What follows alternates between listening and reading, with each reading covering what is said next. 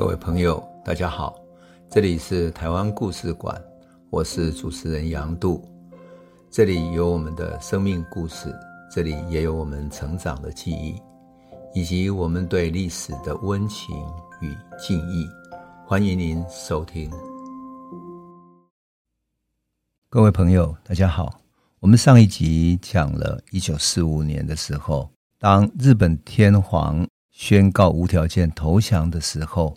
作家林文月在上海他的遭遇，也谈到了作家吴新荣在台南的遭遇。当然，我们也谈到了台北律师陈义松他所看见的日本人的惊慌，还有吴新荣在台南的乡下听到一个日本特务告诉他说：“我们原来有一个黑名单，如果美军攻打台湾的时候，这黑名单上的人要先杀掉，以免你们。”跟美军里应外合，那么吴新荣是名单里面的第三名，所以你就可以想见，一九四五年对台湾来讲是多么厉害的、多么不可思议的一场巨变。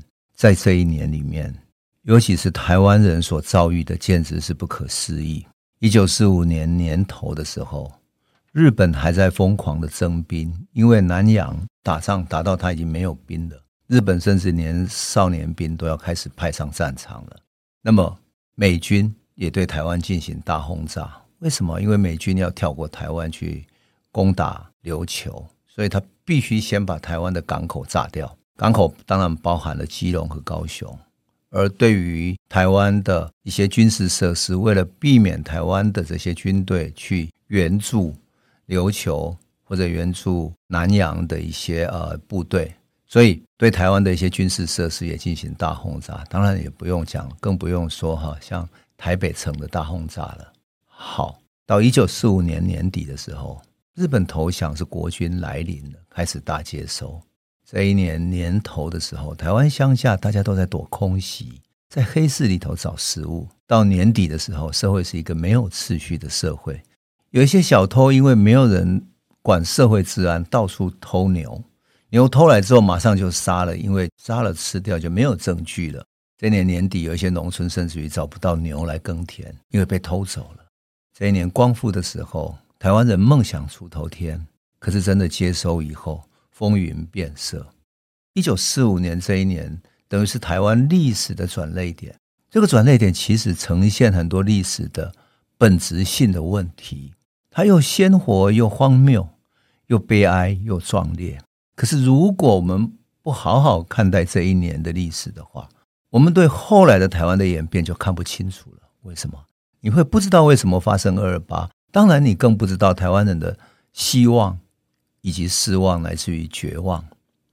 我常常说哈，这一年，特别是在光复的那一瞬间哈，大概是台湾唯一一次啊，所有台湾人充满了纯真的梦想，梦想有一个民主自治的未来。梦想不用当二等公民，虽然那个时期充满了混乱啊，那么但是呢，也充满了希望。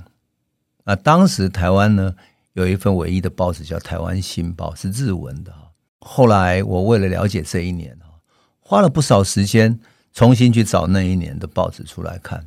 那我想要跟我们的朋友在这一集分享的呢，就想通过报纸所记载的那样的一种社会的变迁来看待。那个时候，台湾人的忧伤、欢欣的这样那样的不同的容颜。好，一九四五年一月三号就是开年的时候，我们通过吴新荣这一位作家，哈，台南的盐分地带的作家吴新荣医师，他在日记上写着什么呢？他说：清晨八点的时候，收音机广播全岛空袭，就全台湾哈，新年早早。就从空中来拜年了，躲在防空洞里面听炮声隆隆，担心鱼塭。他家有养鱼，台南有海边，有很多鱼塭嘛哈。担心鱼塭跟昨天一样啊，发生事情，所以他很早就出发去屏东啊去看父亲。他说：“看来今年又要生活于空袭之下，过一个非活不可的一年了，就是一定要活下去吧，勉强活下去。”到了一月五号的这一天，吴新荣的日记里面写着：前天台湾军司令部通知受坤弟，他的弟弟哈及格特别干部候补生，就他弟弟已经本来是作为日本军部的一个候补生，他现在及格了，所以隔天早晨就要到台北去报到，今天晚上出发。出发前，吴新荣带着他去跟他的叔父打招呼告别，然后到回到将军乡去跟他的母亲告别。他母亲很不忍心流着眼泪哈。不忍心离别，但是他也没有办法安慰他的母亲。最后，他带着这一位弟弟哈，跟他的祖先灵位献香，然后他告训他的弟弟，还有另外一个弟叫国清说哈，我们家的老屋前面有三棵相思树，这三棵相思树象征着我们三个兄弟。这三棵树枝叶繁茂，希望在战乱中，无论我们未来的生或者死啊。最后的生存者一定要守住我们这个家业，不要让这个家颓败了。这个三兄弟这样的一种心情，呈现着是一个家族在战乱中无可奈何的命运。他不知道最后战争来临的时候谁会活下来。我知道我们现在台湾有许多人面对啊战争冲突的时候，会充满了英勇的幻想，以为战死或者等等都是一种英勇的行径，是一个英雄的行为。但是。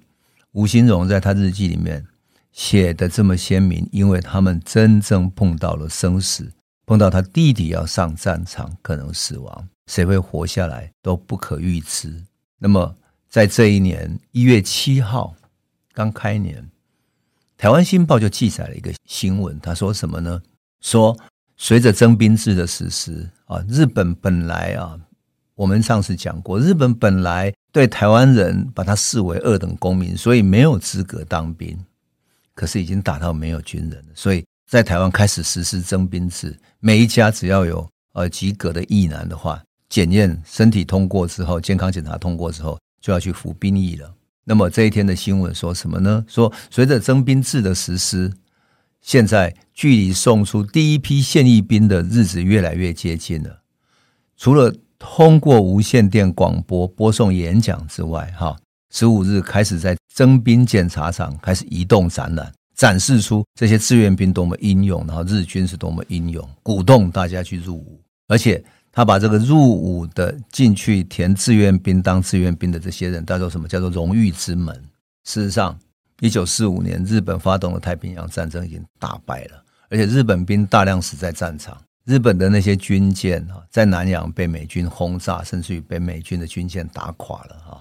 所以他们把台湾人征去当兵，其实也无非就是要填补他们的空缺而已。那么更悲惨的是，情势不断在逆转。事实上，日本已经没有打下去的实力了。无论他们的军部再怎么吹嘘啊，都没有实力再打下去了。到这一年年中的时候，情势越来越紧张了。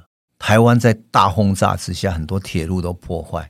然后交通不方便，因此大家就买不到火车票，因为火车越来越少，破坏了之后很短途的还可以，但是你要坐其他的火车就越来越少。结果这一年出现一个新闻是很好很有意思，他说铁路的乘车券就是火车票哈，进行非法交易，大家买不到车票去买黄牛票，因为火车的运输越来越少了，那有一些地方甚至于走不过去啊。那么有一些部分，这个新闻里面说，一些部分的车站工作人员利用这个列车缺乏的时机，非法买卖车票。事实上，这个时候还会在火车上行动的人，基本上都是为了做生意或者做其他事情。一般老百姓是不会这样移动的。可是还依然不服所需，所以有人卖黄牛票。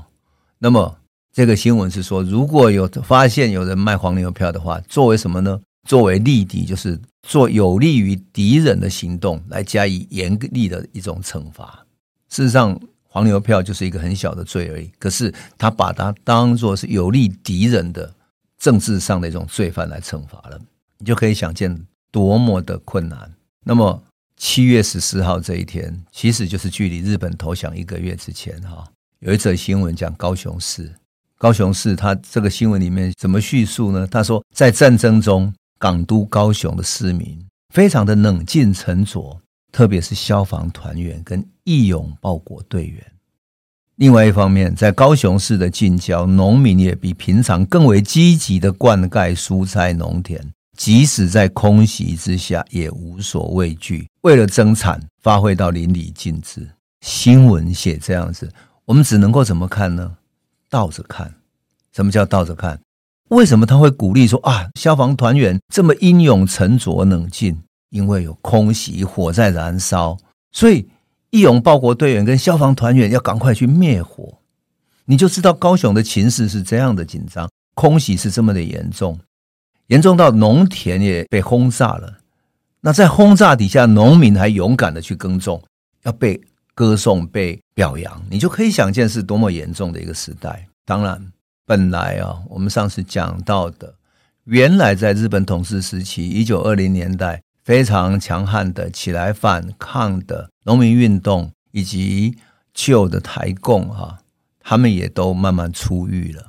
那么谢雪红跟她的男朋友叫杨克煌，他们住在台中的乡下叫头汴坑这个地方，他们生活非常困难。因为主要的物资都被日本的军部征收，然后征收了之后，不管是稻米哈，你要先交给国家的，然后征收了之后，剩下的你才能够自己吃。那么民众怎么办？只好在乡野之间种一些自己能够吃的东西，不用上交的，像比如说龙眼、香蕉等等的这些。所以谢雪红跟杨克煌他们在记录里面写到说，他们靠种龙眼跟香蕉为生。有时候就把龙眼摘下来，香蕉摘下来，到菜市场卖一点钱。事实上，在一九三一年入狱之前，哈，谢雪红跟杨克煌两个就恋爱了，哈，私下有过婚约。可是日本政府肃共的大逮捕，他们两个就双双入狱了。所以不仅是他们了，但所有农民运动、文化运动这些领袖都入狱了嘛。我们上次有讲过嘛，哈。那杨克煌关的比较短，因为他不是主要领导者。谢雪红关了十二年。杨克煌关了三年之后就出狱了，因为家里的压力，特别是他的父母亲以及家庭的需要，就一直催促的要结婚。好，杨克煌也跟一个叫黄秀雀的一个女孩子结婚了。这几年之间生了三个小孩。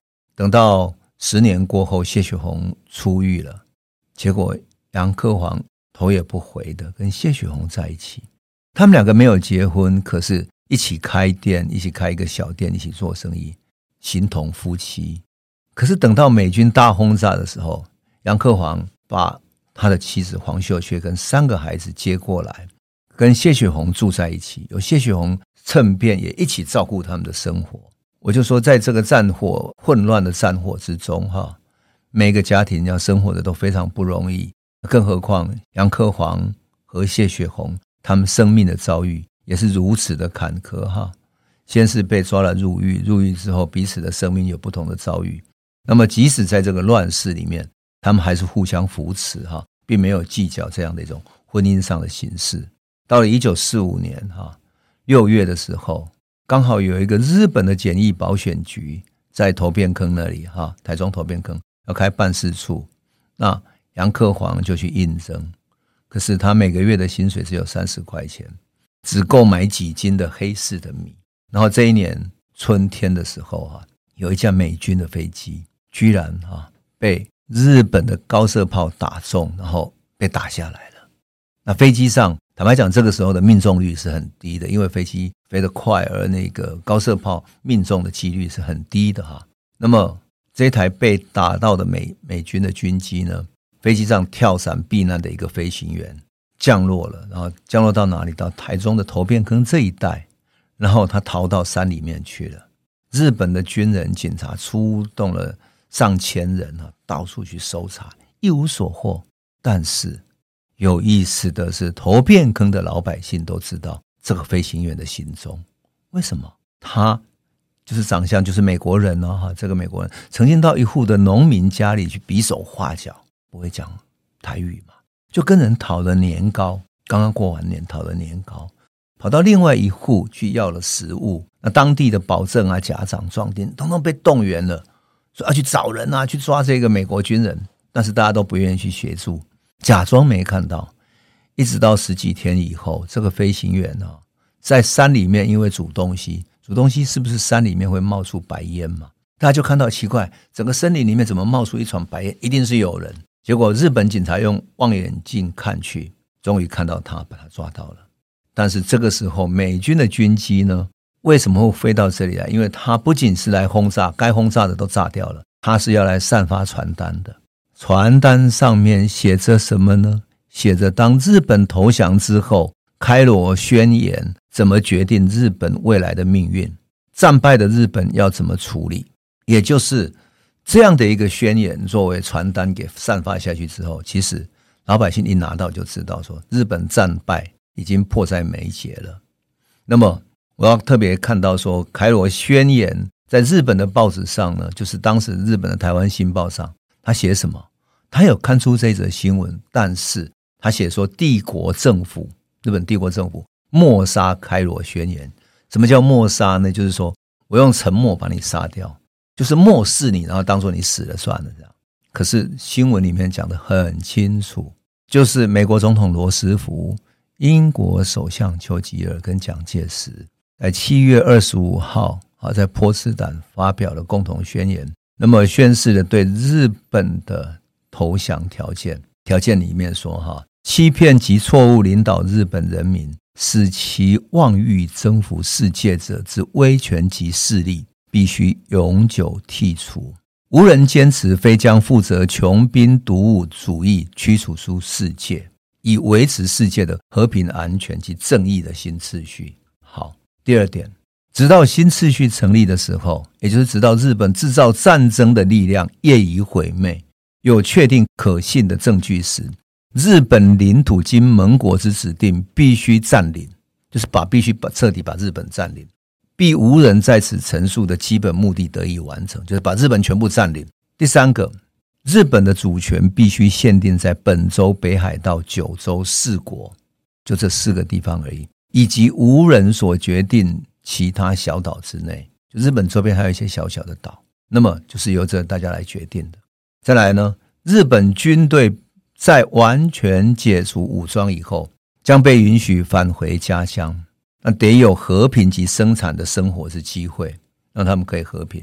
那么也特别讲说，我们无异于奴隶日本民族或消灭其国家，但是对于战罪人犯，就是犯战争罪的人，或者虐待我们在俘虏在内的，要处于法律的裁判。这个就是战后对于战俘的审判。其实就是根据这个宣言，那么当然后面还有讲到一些赔款等等的哈，基本上就是决定了战争之后日本的处置以及它的领土，乃至于日本必须解除武装处理战犯。那么这个消息很重要，是因为什么呢？